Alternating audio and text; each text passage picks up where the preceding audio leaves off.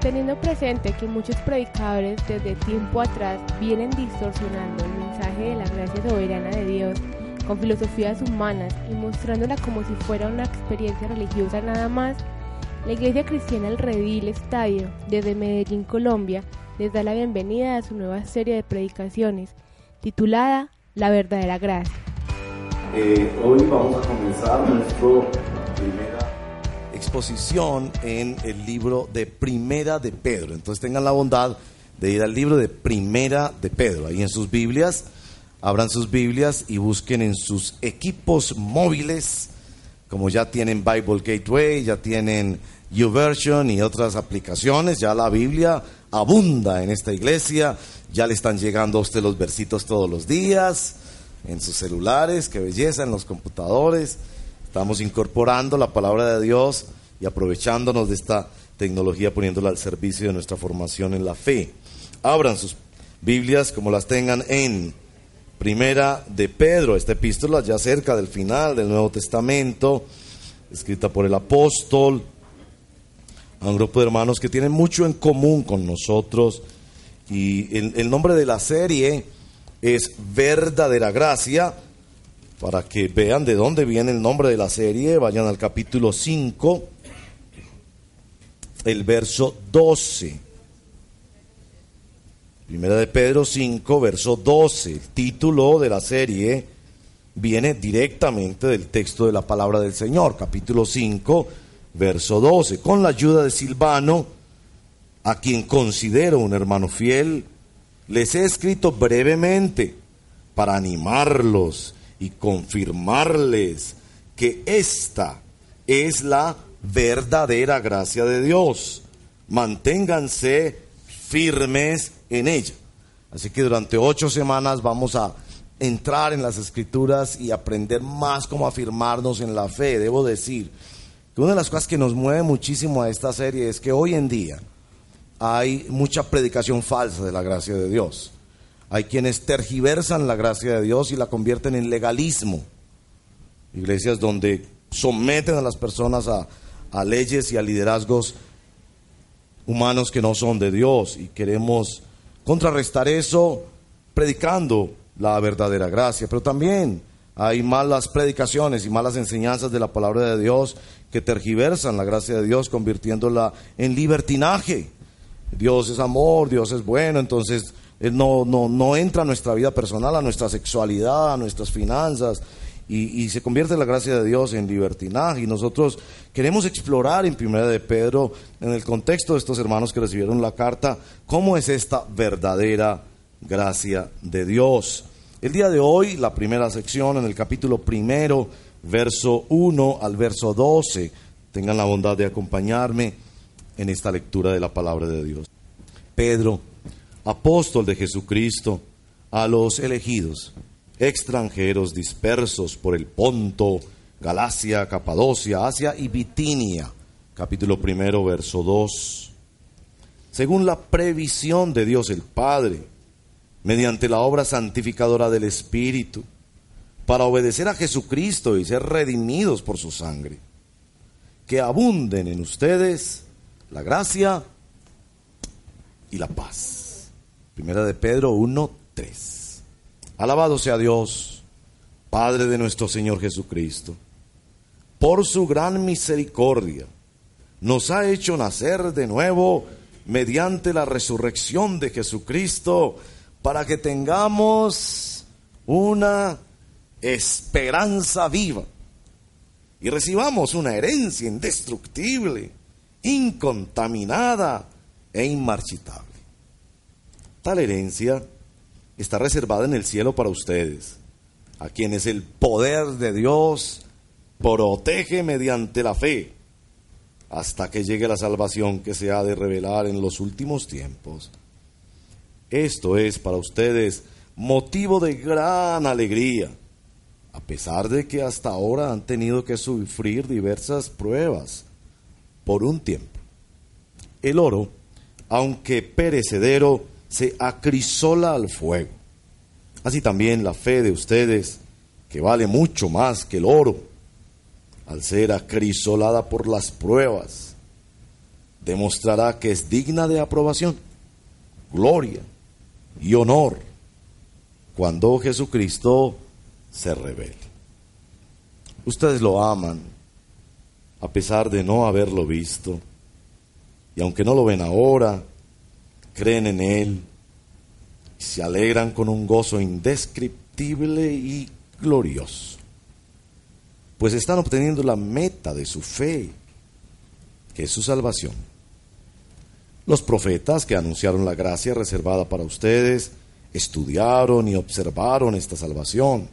Querían descubrir a qué tiempo y a cuáles circunstancias se refería el Espíritu de Cristo que estaba en ellos cuando testificó de antemano acerca de los sufrimientos de Cristo y de la gloria que vendría después de estos. A ellos se les reveló que no se estaban sirviendo a sí mismos, sino que les servían a ustedes.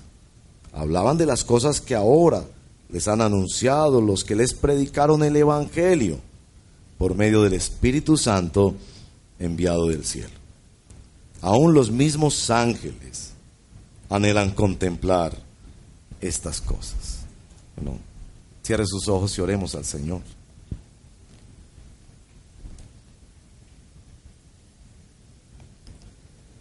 Señor,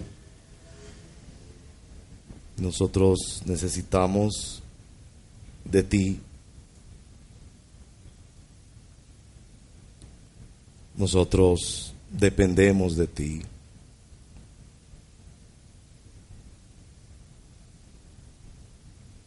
Tu gracia de principio a fin, tu gracia suficiente, poderosa, la decisión del puro afecto de la voluntad del Padre, su disposición, en la que no intervino mérito alguno de nuestra parte, tu querer salvarnos, rescatarnos del infierno, que es tu mismo querer, por eso de bendecirnos. Afírmanos en la gracia. Llévanos a crecer en la gracia, que a través de esta serie de exposiciones bíblicas que haremos, tu nombre sea honrado y como hemos dicho, los pastores y predicadores que hemos preparado esta serie en las diferentes congregaciones, que mediante esta exposición de la escritura nos humillemos bajo la poderosa mano de Dios. Venimos a humillarnos bajo tu poderosa mano. Ven Señor Jesús. Aquí está tu pueblo que te necesita. Ven Señor Jesús. Ministra a tu pueblo, te lo pedimos por el poder y la gracia de tu Espíritu Santo. Amén. Bueno, si ustedes miran el verso número 10, verán allí una aparición de la expresión la gracia. Anunciaron la gracia reservada. Seguramente esa palabra es muy cercana a el centro mismo del texto que es ayudarnos a entender como la esperanza eterna transforma y sostiene nuestras vidas en la esperanza temporal. Verso 10 entonces dice que esos profetas de antaño habían anunciado la gracia reservada. Piense en esa expresión como para que nos introduzcamos en el tema. Gracia reservada. ¿Usted ha oído esa expresión muy paisa que dice que a quien le van a dar le guardan. A quien le van a dar le guardan. O a quien, o a quien le quieren dar le guardan. Que tu fe tiene un fundamento en la obra de la gracia y que esa gracia va de principio a fin y que tú puedes determinar el día de hoy a la luz de esa esperanza total y futura que tenemos los hijos y las hijas del Señor. ¿Cuál es el problema que estamos tocando en este texto bíblico? Tiene que ver con que eh, muchas veces la realidad presente no parece relacionarse con nuestra realidad futura prometida por el Señor. Así que en este texto yo quiero, en primer lugar, mostrarles un poco la realidad de esos hermanos que vivían, que eran verdaderos creyentes y que se asemejaba esa realidad a muchas cosas que todos nosotros vivimos hoy en día.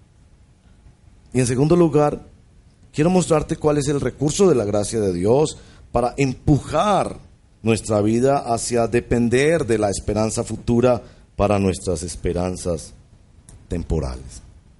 Primero, ¿quiénes eran estos hermanos que reciben esta carta? Debemos decir que eran verdaderos creyentes. En el capítulo 1, los versos 1 y 2, vean cómo los describen, con palabras muy importantes para describir al verdadero Hijo de Dios. Elegidos, que estaban dispersos en seis grandes lugares, pero elegidos según la previsión, el preconocimiento, la planeación de Dios. Y ahí ven ustedes la participación de la obra trinitaria en la salvación de estos hermanos. El Padre anticipó y diseñó el plan. El Espíritu Santo lo hizo posible por la obra de la santificación para que se pudiera obedecer a Jesucristo, pero eso estaba basado en la redención, si está leyendo la eh, Reina Valera, ser rociados por la sangre, evocando como hace muchas veces Pedro en, en esta carta, evocando lenguajes del, del pacto en el Antiguo Testamento, como en esos sacrificios se rociaba y al final hablaremos un poco del arca que era rociada con la sangre para significar que había un pacto de Dios con su pueblo que estaba basado en el sacrificio del cordero que proveería el Señor hermanos que pueden conocer la gracia y la paz de Dios. Eran, eran hermanos verdaderos. Eran hermanos porque también, si ven en el verso 3 y el verso 4, tenían esperanza. Y como hemos dicho, tener esperanza es estar entendiendo esta realidad de la vida temporal a la luz de la eterna, de tal suerte que si, si me muero hoy, yo sé para dónde voy. Eso como que es una de las cosas más fuertes en el corazón del cristiano. El verdadero Hijo de Dios anhela ese día de pasar a la presencia de Papá Dios para siempre gozando con Él. Y, y es más, considera como Pablo que sería una ganancia partir y estar con Cristo y partir ya. Tenían esa esperanza que aquí la describe de una manera extraordinaria para que tengamos esperanza y recibamos una herencia indestructible, incontaminada e inmarchitable. Eran hermanos verdaderos que habían puesto toda su fe en el Señor Jesucristo y que no estaban determinados por la temporalidad, sino por la eternidad. Pero eran hermanos que también tenían planes. Eran hermanos que no solo tenían esperanza eterna, sino que también tenían lo que yo llamo esperanza temporal. A veces se ha criticado el cristianismo porque el cristianismo es escapista, dicen. Ponen a la gente a pensar solo en el cielo, en el cielo, pero bueno, ¿y aquí qué? No hay que educarse, no hay que pensar en comprar una casita, no hay que pensar en mejorar las condiciones de vida y participar en el mejoramiento de las condiciones de vida de toda la sociedad. Pues no, estos hermanos sí tenían intereses eh, en el mundo y por ahí voy a mostrarles algo que se va a ver en toda la carta. Por ejemplo, estos hermanos eran extranjeros dispersos. Ah, hay discusión si este uso de extranjeros dispersos es figurado o es literal. Pero eran hermanos que posiblemente habían ido a esas ciudades huyendo de algo por alguna razón económica para mejorar la vida de ellos y de su familia. En el verso número 6, al igual que en el capítulo 5, verso 10, aparece esta expresión, pruebas por un tiempo. Ellos estaban pensando en el futuro temporal y habían tiempos difíciles que algunos de ellos estaban viviendo y parece que la carta se escribe también para anticipar que vendrían unos tiempos difíciles como efectivamente ocurrió bajo la persecución del imperio romano. Estos hermanos planeaban su vida. De hecho, la carta y el gran tema que la carta aborda una y otra vez es el sufrimiento del cristiano. ¿Por qué sufrimos los cristianos? En muchos sentidos, por lo que sufre todo el mundo.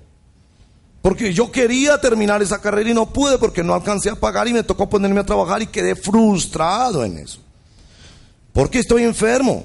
Pero a los cristianos se les sumaban elementos como el menosprecio y el maltrato. Más de 25 veces aparecen referencias al dolor, al sufrimiento, a veces marcado por frases como rechazo, calumnia, daño, abandono. En la carta es muy claro que nuestro Señor Jesucristo es el principal modelo que se presenta de quien sufrió por Dios y vio el efecto de su felicidad aún en este mundo.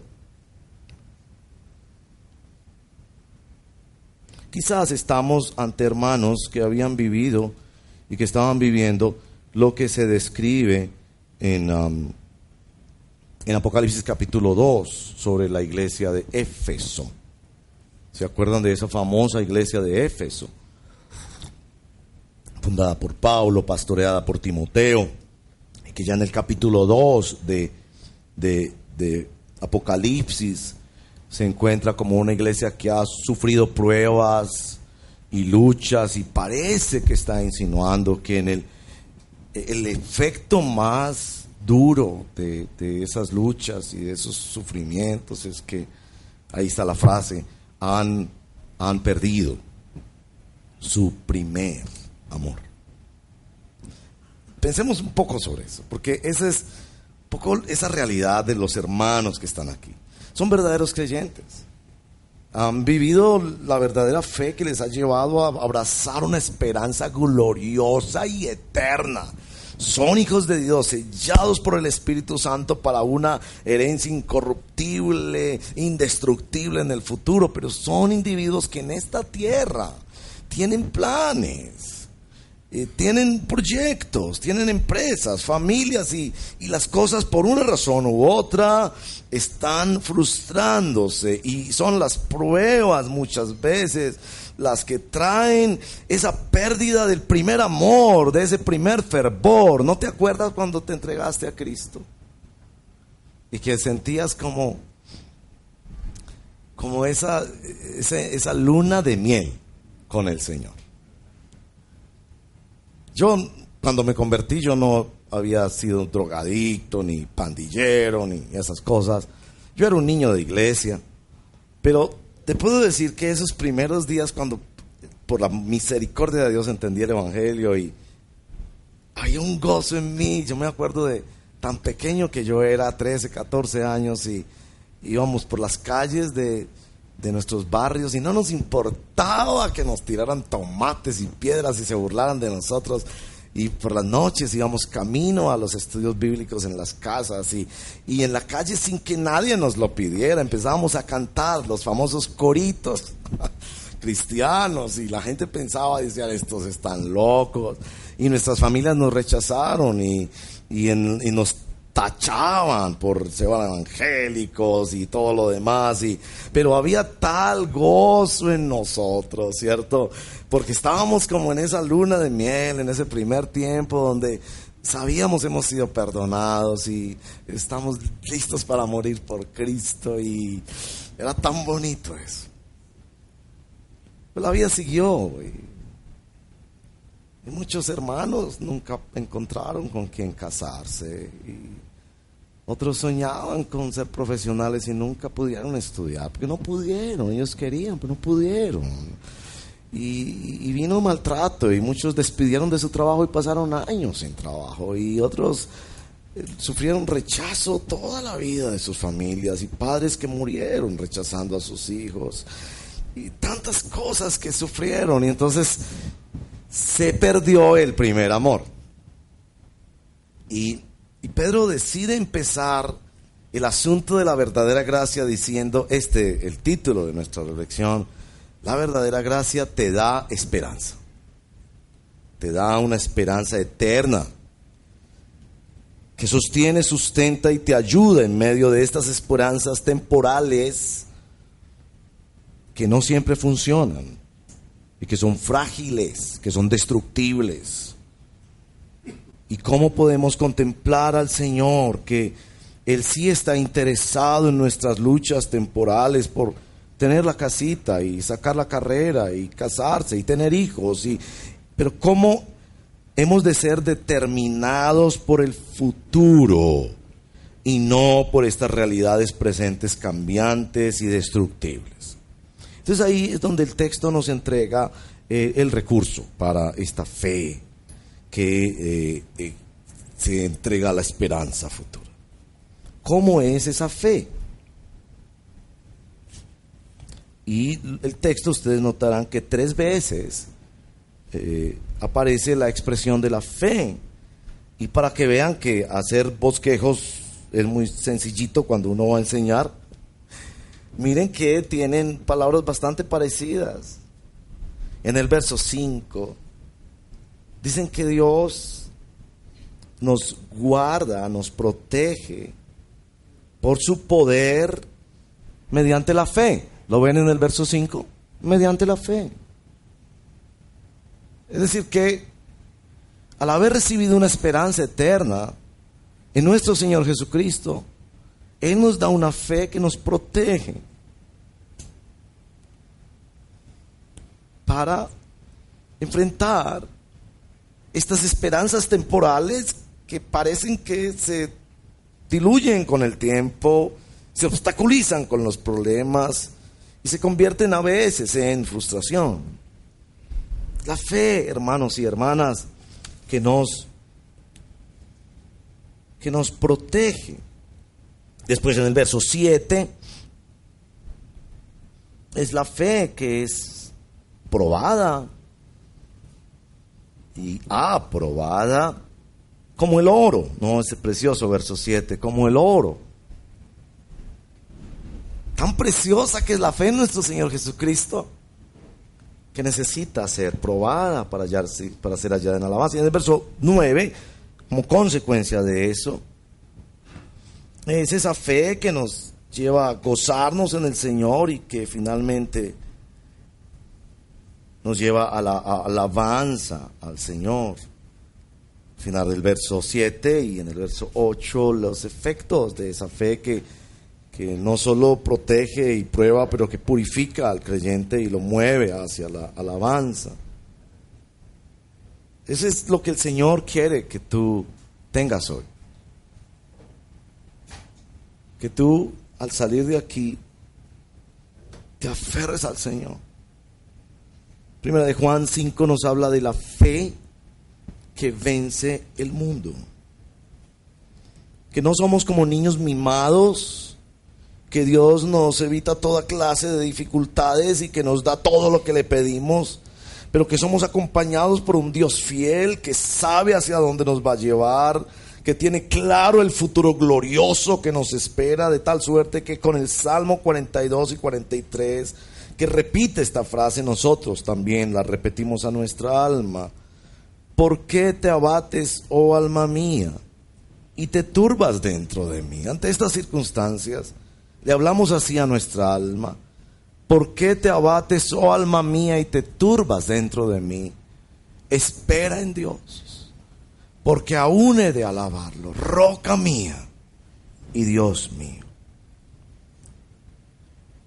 Hemos dicho que la fe de la que hablamos en la fe, la justificación por la fe, hace posible la fe que depende de Dios y que confía en la bondad de Dios.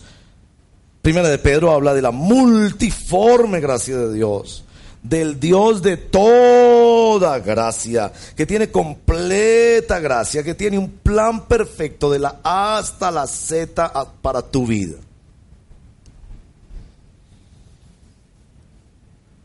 Entonces nos, nos habla de una fe que nos protege que precisamente para protegerte del Señor en una confianza en el Señor Jesucristo, esa fe es probada como es probado el oro. Y yo quiero preguntarte como mi hermano y mi hermana en Cristo, ¿cómo es que Dios está probando tu fe hoy en día?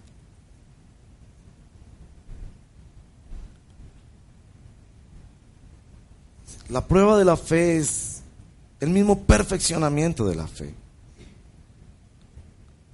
¿Cómo es que Dios se ocupa de acompañarte en los momentos difíciles de tu vida para que tú te aferres al Señor Jesucristo.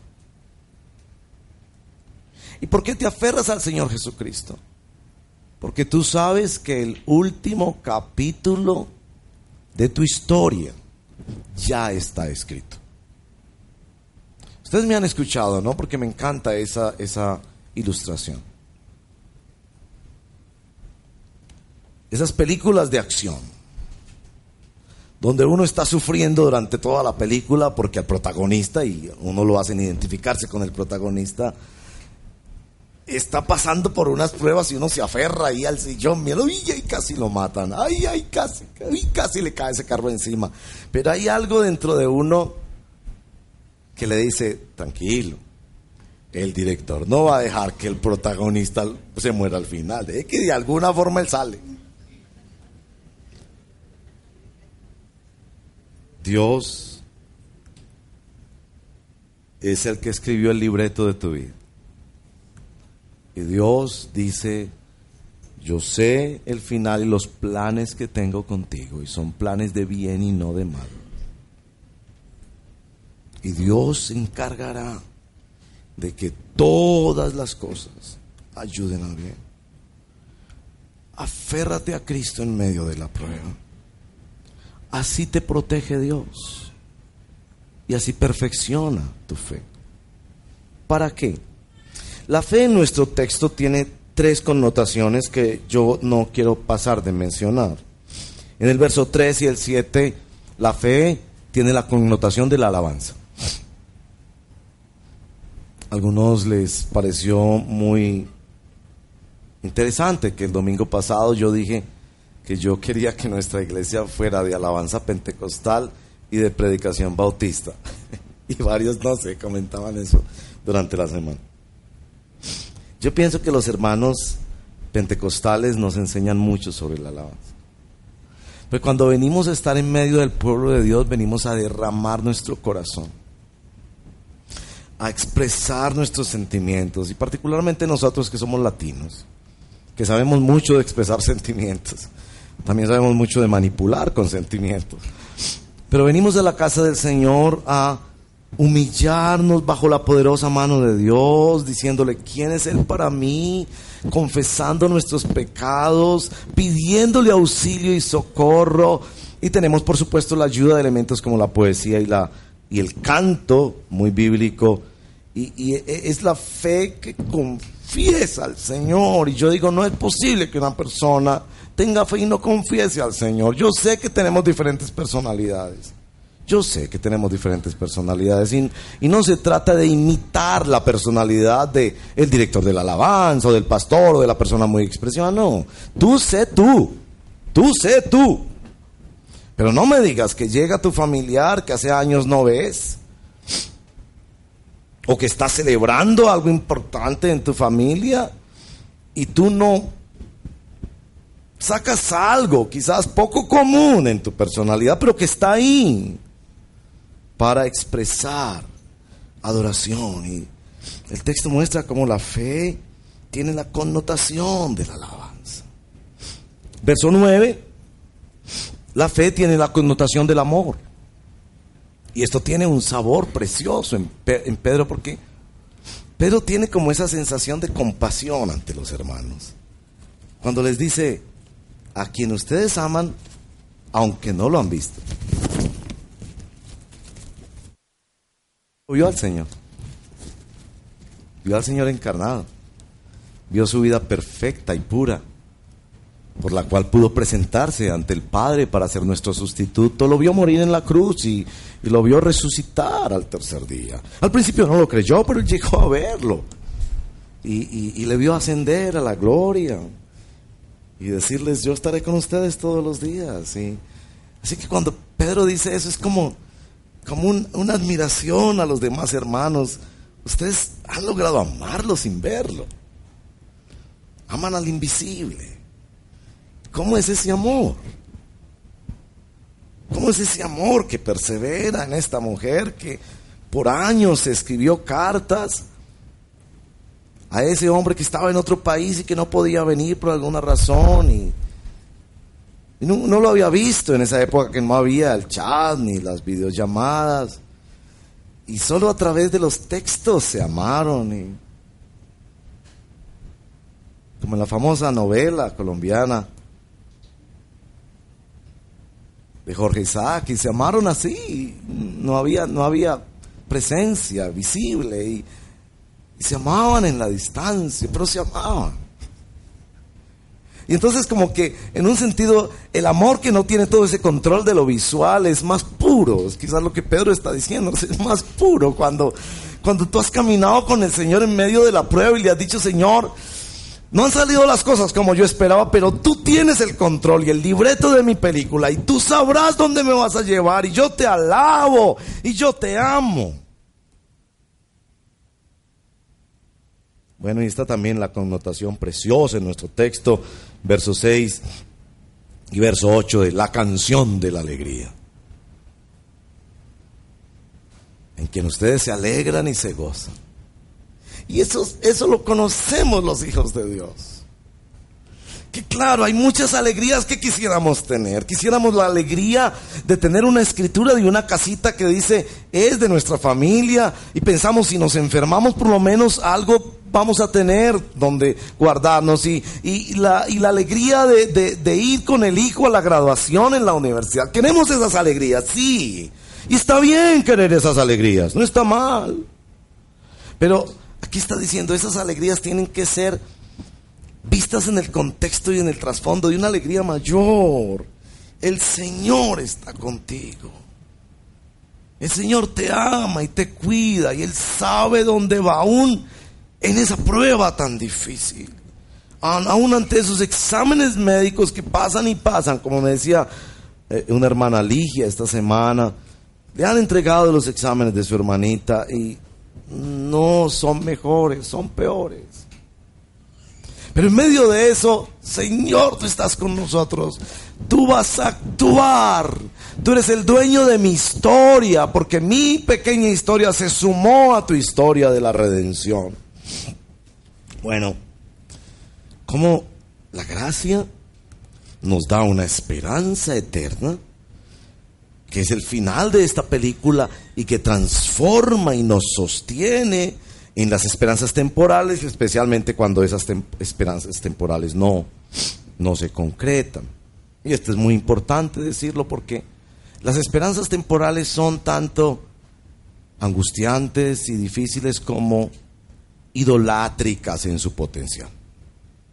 Eso se los explico yo con una pequeña historia que ustedes conocerán una historia de esas.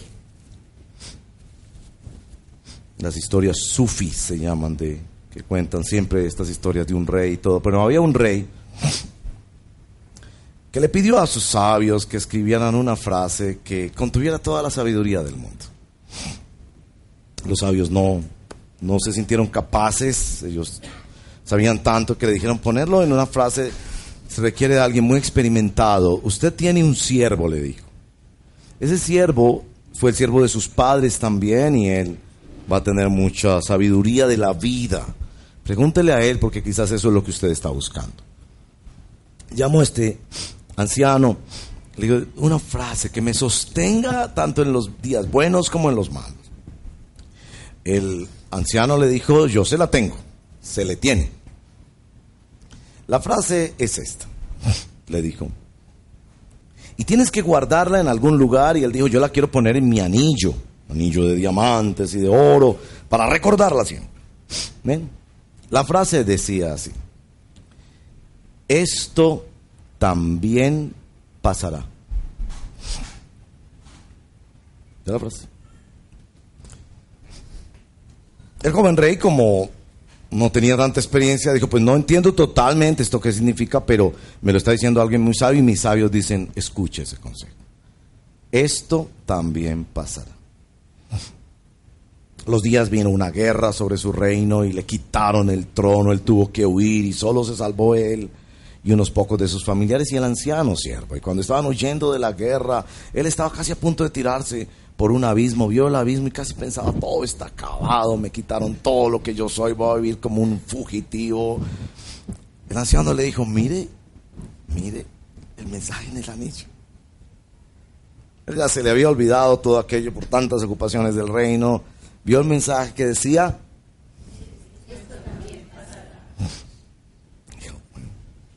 siguió adelante perseverando, buscó refugio en otro reino y así pasó la historia hasta que unos años más tarde le fue devuelto su reino. Y le fue devuelto con mayor grandeza, conquistó otros reinos y, estaba tan feliz, es un gran banquete. Y en ese banquete otros reinos vinieron a ofrecerle tributo y servicio y regalos y estaba feliz rodeado de nuevos ministros, dignatarios y lleno de poder y de gloria. El anciano se le acercó por la espalda y le dijo, lea lo que dice el anillo. Y por sus ocupaciones del reino lo había olvidado que dentro de eso estaba el letrero.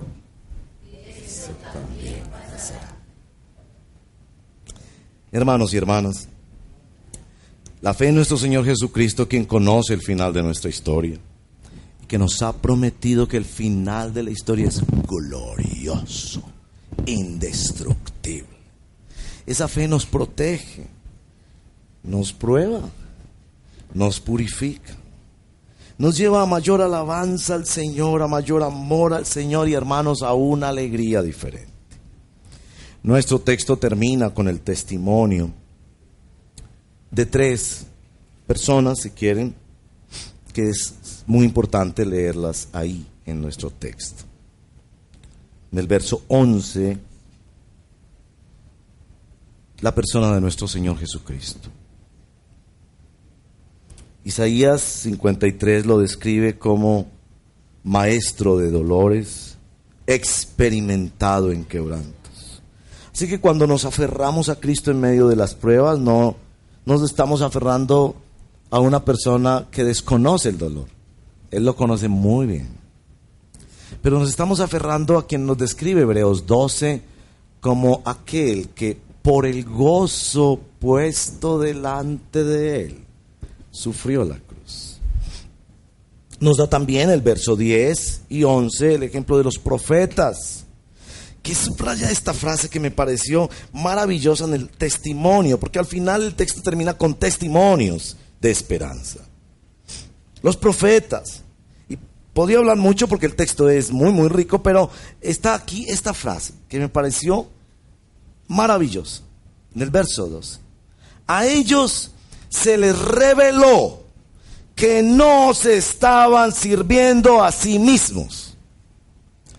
Hermano y hermana, tú tienes que recordar eso en las pruebas. Dios está escribiendo en ti un mensaje para tu familia, tus generaciones y para toda la humanidad. Porque la marca del cristiano es no se sirve a sí mismo. ¿Qué va a hacer Dios con estas dificultades temporales que estás experimentando? ¿Qué es lo que Dios va a mostrar de su gloria a través de ti? El tercer ejemplo, perdonen que pase rápidamente por los ejemplos, pero el tiempo es así. El verso 12, el ejemplo de los ángeles. Y mire que lo pone en una frase, creo que Pedro reconoce que no sabemos mucho de los ángeles, criaturas de Dios, algunos se cayeron y son los demonios. Los otros están para el servicio del pueblo de Dios. Se nos prohíbe tener una relación directa con ellas y por supuesto mucho menos adorarlos. Pero sin duda que están ahí. Y nos da esta frase sobre todo este asunto. Aún los mismos ángeles anhelan contemplar esas o estas cosas. ¿Qué cosas? la salvación por la fe en Cristo Jesús. Que hombres y mujeres caminando por la vida luchando con su propia carne y luchando contra las, los obstáculos y dificultades y la maldad que hay en este mundo, se aferran a algo eterno ya ganado por Cristo y ellos sus ángeles anhelan conocer de eso. Los estudiosos dicen que Pedro está otra vez invocando una figura del Antiguo Testamento maravillosa, que es el arca del pacto, que era cubierta por el propiciatorio, y ahí estaban los ángeles abiertos con sus alas, contemplando lo que estaba ahí, que simbolizaba la persona de nuestro Señor Jesucristo que moriría y viviría para nosotros. Los ángeles anhelan eso. Y si ustedes me permiten algo un poco atrevido en la teología, es decir, los ángeles van a satisfacer ese anhelo. Efesios 2 anticipa que nosotros hemos de darle ese conocimiento a los ángeles. Y yo voy como un poco especulativamente, yo sé, a pensar que en la eternidad futura, cuando estemos disfrutando de la esperanza eterna y disfrutemos de cielos nuevos, tierra nueva, en el final de esa película que es gloriosa y que ya está ganada y escrita por Dios para nosotros, los ángeles nos harán corrillo. Explíqueme, ¿cómo es que usted experimentó perdón de Dios? ¿Cómo es que usted fue sostenido en medio de la prueba? Ellos no saben nada de eso. Ellos no conocen de eso. Ellos solo conocen casi automáticamente cómo adorar a Dios y lo gozan y obedecen a la voz de Dios de inmediato, pero ellos no saben qué es luchar con una naturaleza caída, qué es luchar con una sociedad caída y corrupta. Pero ellos al final de la historia, cuando hemos pasado toda esa película, ellos nos dirán, cuénteme la película. ¿Cómo fue que usted vivió eso? ¿Cómo fue que pasaste por años de soledad, de desprecio, de enfermedad, de lucha, de abandono? ¿Y cómo lograste aferrarte a Cristo? ¿Cómo fue que Él te sostuvo en medio de la prueba? San Pablo dice, yo sé en quién he creído y que es poderoso para guardar mi depósito hasta aquel día el texto bíblico de Pedro, el Dios de toda gracia, el Dios de toda gracia. Romanos capítulo 8, si nos dio al Hijo, ¿cómo no nos dará con Él todas las cosas? Si Dios me liberó del infierno, ¿cómo no me asegurará y me preservará y me guiará y me dejará conocer su victoria a través de toda mi vida para asegurar que yo le glorifique para siempre en la eternidad. Hermanos y hermanas, esto lo celebramos hoy en la Santa Comunión. Es en la Santa Comunión donde decimos, Él nos dio a Jesús él es poderoso para guardar su depósito hasta aquel día. De hecho, se nos pide en la celebración de la Santa Comunión que evoquemos la segunda venida. La Santa Cena de alguna manera es una pre-cena, es un anticipo de una cena mayor. Tan sencilla como es, recordándonos al Señor en el pan y en el vino, nos anuncia que viene un día de banquete. Eso lo anunciamos, porque nuestra fe no solo se confiesa en la Santa Comunión hacia el pasado de la muerte de nuestro Señor Jesucristo, sino hacia el futuro glorioso de los hijos de Dios.